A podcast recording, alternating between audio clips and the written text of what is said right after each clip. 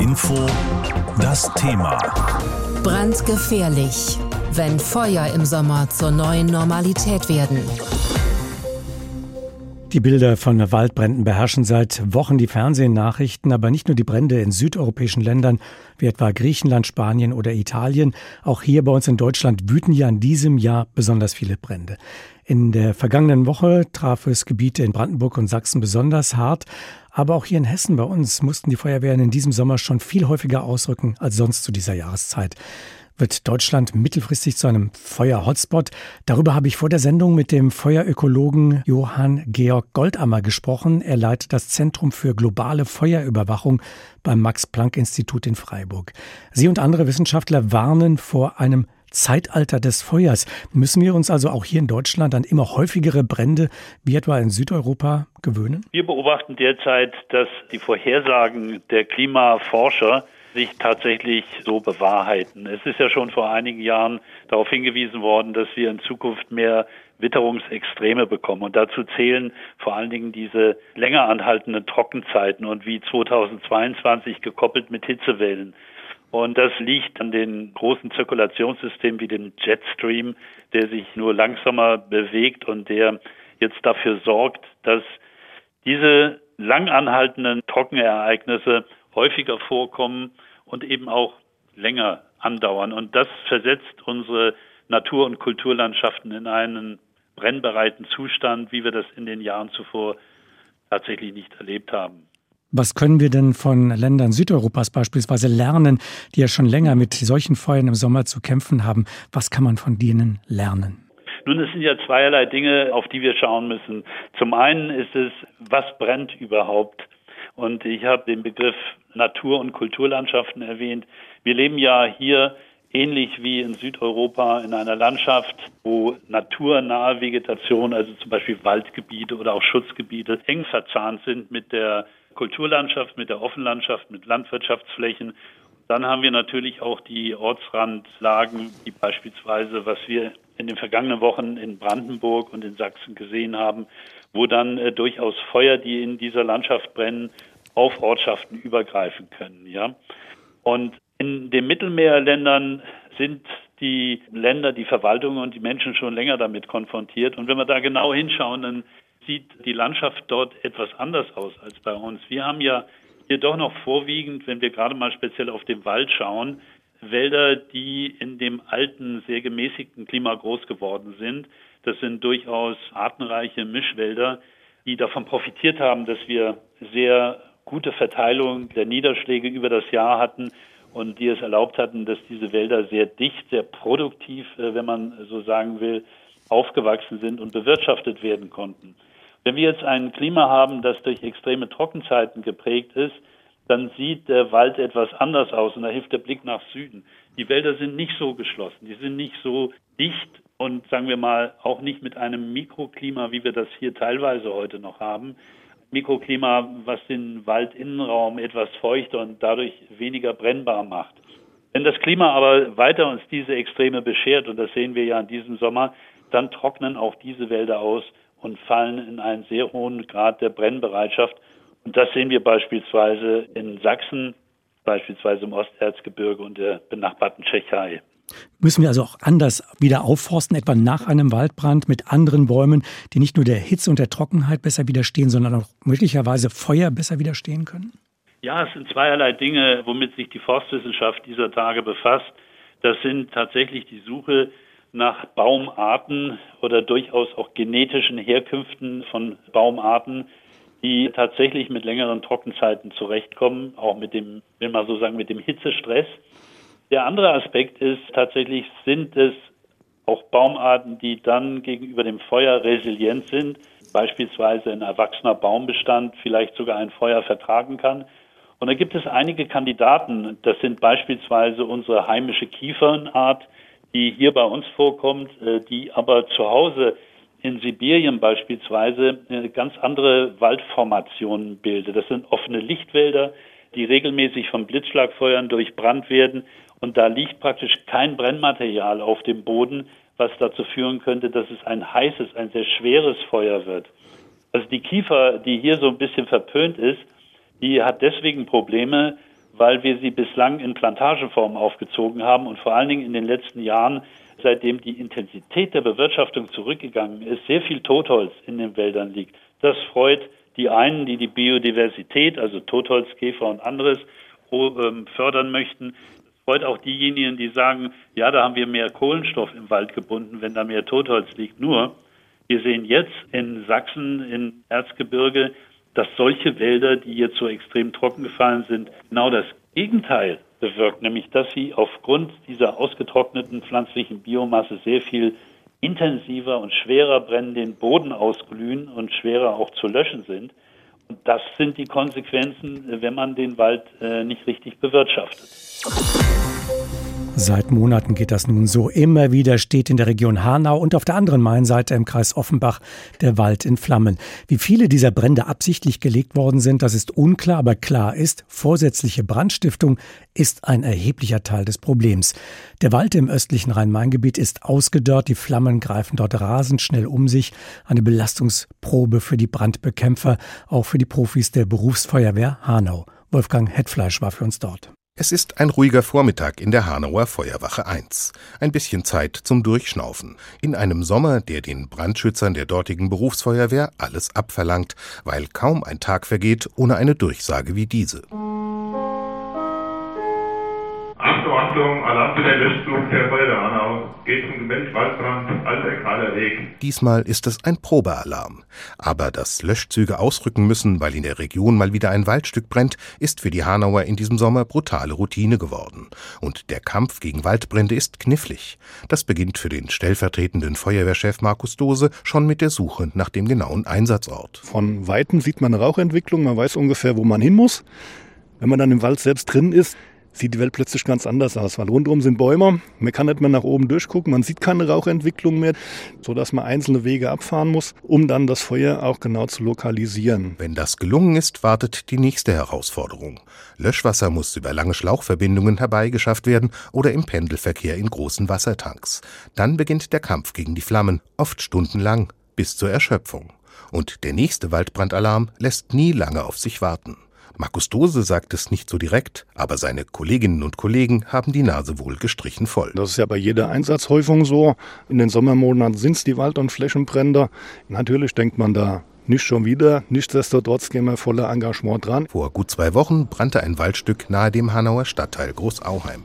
Es riecht dort noch immer verkokelt. Das Unterholz ist rußgeschwärzt, so wie die Stämme der hohen Kiefern, die dort stehen. Die Flammen haben sich durch eine Fläche gefressen, die mehr als acht Fußballfelder groß ist. Revierförster Volker Arendt schaut sich gemeinsam mit Markus Dose den Schaden an. Es ist übel, aber es geht noch schlimmer. Arendt hofft, dass Südhessen Ausmaße wie in Brandenburg und der sächsischen Schweiz erspart bleiben. Da halte ich schon die Luft an und denke, da spreche ich auch für die Kollegen von der Feuerwehr. Das brauchen wir hier wirklich nicht. Wir haben den großen Vorteil, dass wir hier im Rhein-Main-Gebiet sind und dadurch viele Leute auch im Wald sind, die schnell solche Brände entdecken. Und ich glaube, das ist genau der Punkt, der uns hier eigentlich, sage ich mal, so ein bisschen das Leben rettet. Ein Restrisiko, dass ein Waldbrand auch hier außer Kontrolle gerät, bleibt. Das liege am Boden, sagt Arendt. Nach den Löscharbeiten können verborgene Glutnester das Feuer neu entfachen. Das kann unter der Erdoberfläche in dem Humus sich reinfressen und kommt dann am nächsten, manchmal auch erst am übernächsten Tag wieder irgendwo raus. Das heißt, wir müssen immer noch mal diese Brandstellen kontrollieren, ob da nicht noch mal wieder weitergeht. Und ständig kommen neue Brände hinzu. Eine Belastungsprobe für alle bei der Berufsfeuerwehr Hanau und erst recht, so betont Markus Dose, für die Ehrenamtler der Freiwilligen Feuerwehren drumherum. Die ja auch am Wochenende, in den Abendstunden, in den Nachtzeiten die Löschmaßnahmen durchführen um dann am nächsten Tag aber wieder an der Drehbank in der Bäckerei, im Büro oder auf dem Gerüst zu stehen. Großauheim, Hainburg, Heusenstamm, das sind die Schwerpunkte der Waldbrandserie im östlichen Rhein-Main-Gebiet. Bei mehreren der Feuer gibt es klare Hinweise, dass sie gezielt gelegt wurden.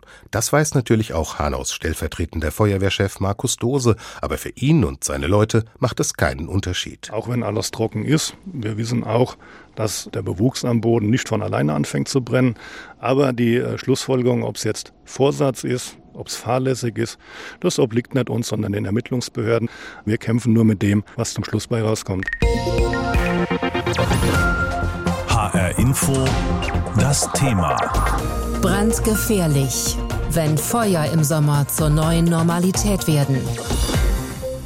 Es ist ein dramatischer Rekord, den Europa in diesem Jahr zu verzeichnen hat. Waldbrände innerhalb der Europäischen Union seit Jahresbeginn haben schon mehr vernichtet als im gesamten Jahr zuvor. Mehr als 5000 Quadratkilometer Fläche fielen laut des Europäischen Waldbrandinformationssystems seit dem Beginn des Jahres den Flammen zum Opfer.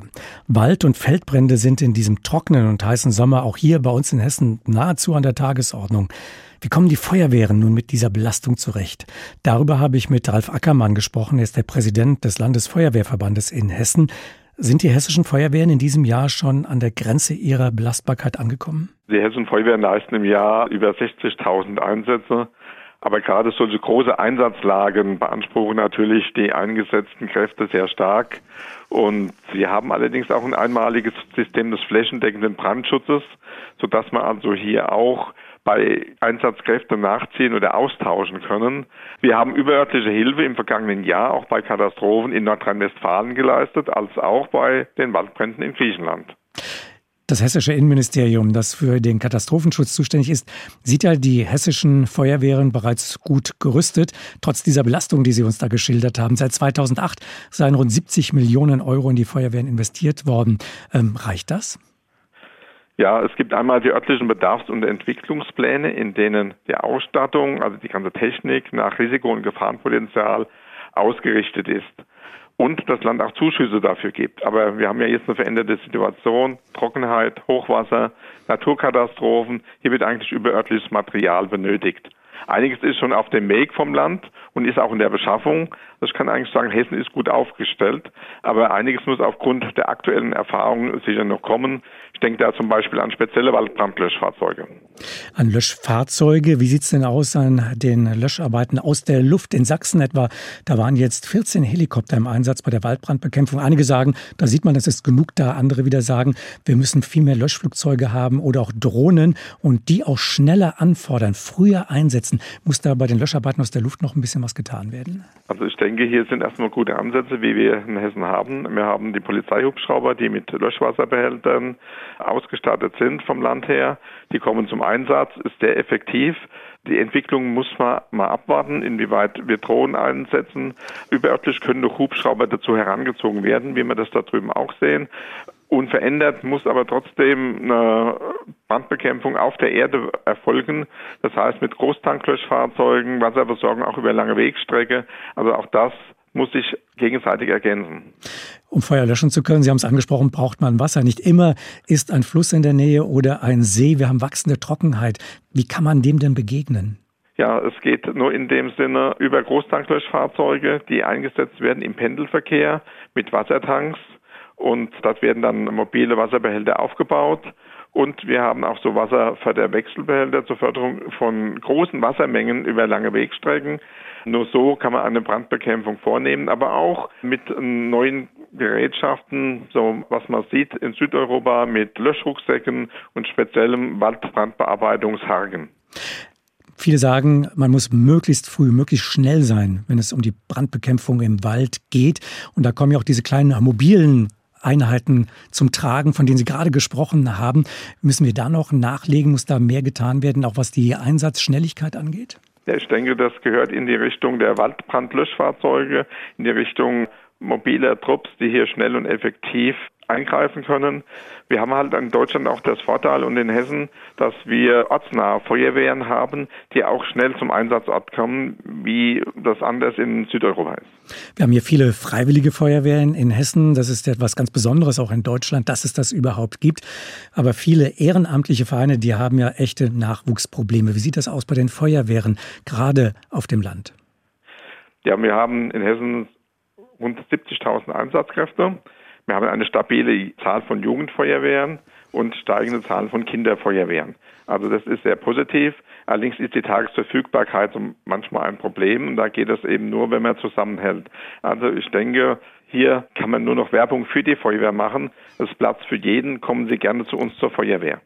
Kann man das denn so organisieren, dass tatsächlich, wenn viele Feuerwehrleute, die eigentlich gut ausgebildet sind, aber gerade weit entfernt irgendwo am Arbeiten sind, an ihrem Arbeitsplatz sind, dass man sich dann in den Nachbargemeinden aushilft? Ist das gut organisiert? Ja, das ist organisiert. Da gibt es Alarm- und Ausrückeordnungen über örtliche Pläne, damit hier also auch einwandfrei nachalarmiert werden kann. Die zentralen Leitstellen verfügen über diese Unterlagen. Wir haben immer wieder Fälle, auch in Hessen, dass es Brandstiftung gibt, dass Brandstifter Waldbrände auslösen. Wie schwierig ist das für die Feuerwehrleute? Wie frustrierend ist das?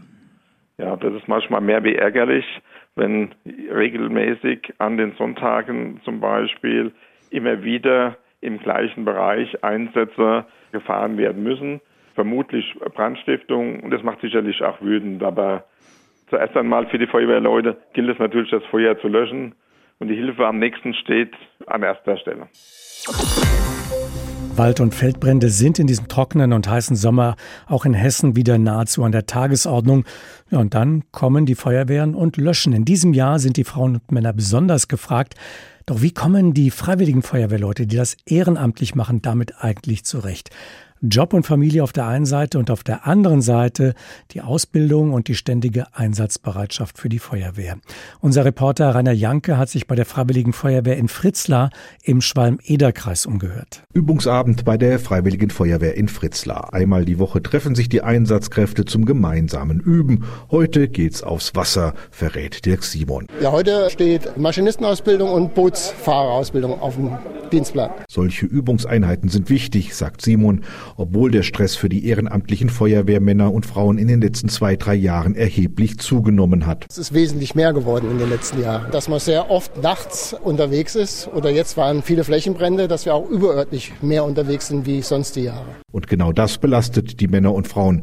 Denn wie hier in Fritzlar arbeiten alle ehrenamtlich. Zwei Jahre Corona und jetzt ein extrem trockener und heißer Sommer, da sind alle gefordert, weiß auch Stadtbrandinspektor Rüdiger Hanke. Die Corona-Lage war besonders, jetzt gleich dieses heiße Wetter, was dort ansteht. Und auch dort waren natürlich schon einige Einsätze, wo wir mit unserem Tanklöschfahrzeug hauptsächlich dann in Nachbargemeinden auch unterstützt haben. Immer mit viel Freude dabei ist Torben Stehl. Der junge Mann fand eher unfreiwillig den Weg zur Freiwilligen Feuerwehr, erzählt er. Ich habe in ganz jungen Jahren mal versucht, Fußball zu spielen. Damals hat der Trainer mich angeguckt und hat dann gesagt, such dir bitte ein anderes Hobby. Und, und so kam ich zur Feuerwehr. Inzwischen ist er fester Bestandteil der Fritz-Larer Wehr. Und auch er hat festgestellt, dass das Ehrenamt immer mehr an Freizeit nimmt. Aber dass er auch auf Verständnis in seinem privaten Umfeld stößt. Also wir merken es bei uns unheimlich an den Alarmierungszahlen. Die sind drastisch gestiegen. Ich sag, äh, bei uns ist es so, dass meine Freundin auch hier in der Feuerwehr ist. Wenn jemand Verständnis hat, dann sie. Gut ist es indes nicht, dass die Frauen und Männer derzeit überdurchschnittlich oft ausrücken müssen. Das geht auf Dauer an die Substanz, sagt Stehl. Ich hoffe schon, dass es ruhiger wird. Also ich nehme mal das Beispiel vor Corona. Da hatten wir so um die 120 Einsätze im Jahr. Während Corona ist es deutlich nach unten gegangen und jetzt, wo es alles ein bisschen abschwächt, da gehen die Einsatzzahlen komischerweise in die Decke. Wir können uns aber nicht erklären, warum. Der Vorteil der Fritz-Lacher Wehr ist, dass trotz zwei Jahre Pandemie die Mitgliederzahlen konstant geblieben sind. Die Einsatzbereitschaft ist garantiert und das ist das Wichtigste, sagt Stadtbrandinspektor Hanke. Es hat Personal natürlich auch gewechselt, ganz klar, aber dafür ist auch neues Personal dazugekommen, auch in dieser schwierigen Zeit. Und somit sind wir, denke ich, auf einen guten Stand und können hier Einsatzbereitschaft der Feuerwehr Fritz anmelden. Und damit auch beim nächsten Einsatz alles wie am Schnürchen klappt, geht es jetzt los zum Übungseinsatz auf den See.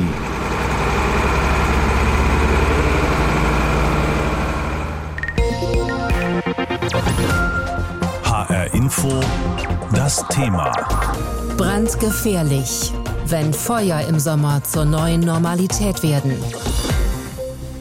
Was können wir in Deutschland vom Brandschutz in Griechenland lernen? Griechenland ist erfahren, wenn es um Waldbrände geht, denn sie gehören dort zum griechischen Sommer einfach dazu. Die Waldbrände in Griechenland haben in den vergangenen Jahren allerdings an Ausmaß und Intensität zugenommen. 2021 sind etwa 100.000 Hektar Wald verbrannt, dreimal so viel wie seit der Jahrtausendwende jährlich üblich. Daraufhin hat die griechische Regierung angekündigt, mehr auf Prävention als nur auf Reaktion zu setzen, aber Kritiker bezeichnen die Maßnahmen als ungenügend. Aus Athen berichtet Verena Schelter. Der Wald in Sristor ist an einigen Stellen deutlich ausgedünnt, der Boden von Gestrüpp und herabgefallenen Ästen befreit. Außerdem wurden Hindernisse wie umgestürzte Bäume von den Forststraßen entfernt, damit im Falle eines Brandes der Weg für die Feuerwehr frei ist. Gerade räumt ein Forstarbeiter abgeschnittene Pinienzweige auf einen Anhänger. Zu den Reinigungsarbeiten gehört die Restaurierung von Pinien. Das heißt, wir schneiden die unteren Zweige ab und versuchen drumherum alles wilde Grünzeug zu entfernen. Aber wir müssen dabei aufpassen, dass den Pflanzen, die für das Ökosystem wichtig sind, nichts passiert.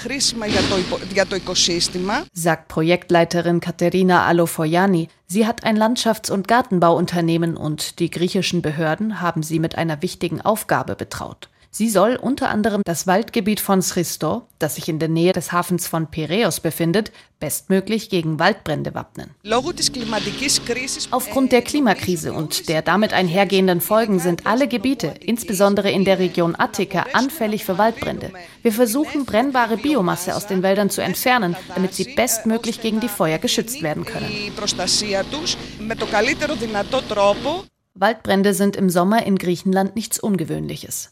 Doch seit Jahren warnen Wissenschaftler und Umweltschützer, dass die Feuer immer häufiger und durch langanhaltende Trockenperioden und Hitzewellen intensiver werden. Die verheerenden Waldbrände vom vergangenen Jahr haben mehr als 100.000 Hektar Land zerstört. Etwa die Hälfte davon allein auf der Insel Euböa. Die griechische Regierung hat daraufhin angekündigt, 72 Millionen Euro in die Brandprävention investieren zu wollen. Das Geld soll vor allem den Forstämtern zugutekommen. Das Problem, dort herrscht starker Personalmangel.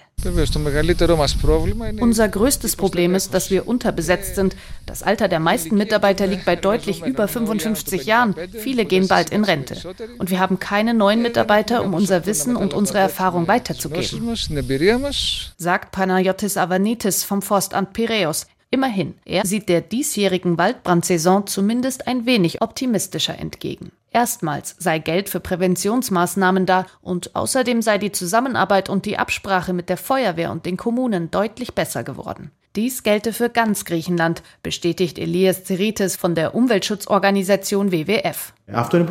Das ist sehr positiv und sollte gestärkt werden. Die Zusammenarbeit muss weiter ausgebaut werden und es braucht eine gemeinsame Verwaltung. Doch das ist einer der vielen Punkte, an denen es noch hapert. Auch weil die griechische Regierung in den vergangenen Jahren die Prioritäten falsch gesetzt habe. So seien zwischen 2016 und 2020 mehr als 80 Prozent der für den Brandschutz vorgesehenen staatlichen Mittel in die Brandbekämpfung gesteckt worden. Wir brauchen einen nationalen Feuerschutzplan, der vorsieht, dass alle zuständigen Träger zusammenarbeiten. Wir müssen herausfinden, in welcher Region was für die Brandprävention gebraucht wird und dann diese Maßnahmen für die nächsten zehn Jahre finanzieren. Dafür sei zudem mehr Transparenz wichtig. Denn bislang sei nicht nachvollziehbar, wofür genau welche finanziellen Mittel eingesetzt würden. HR Info. Das Thema. Wer es hört, hat mehr zu sagen.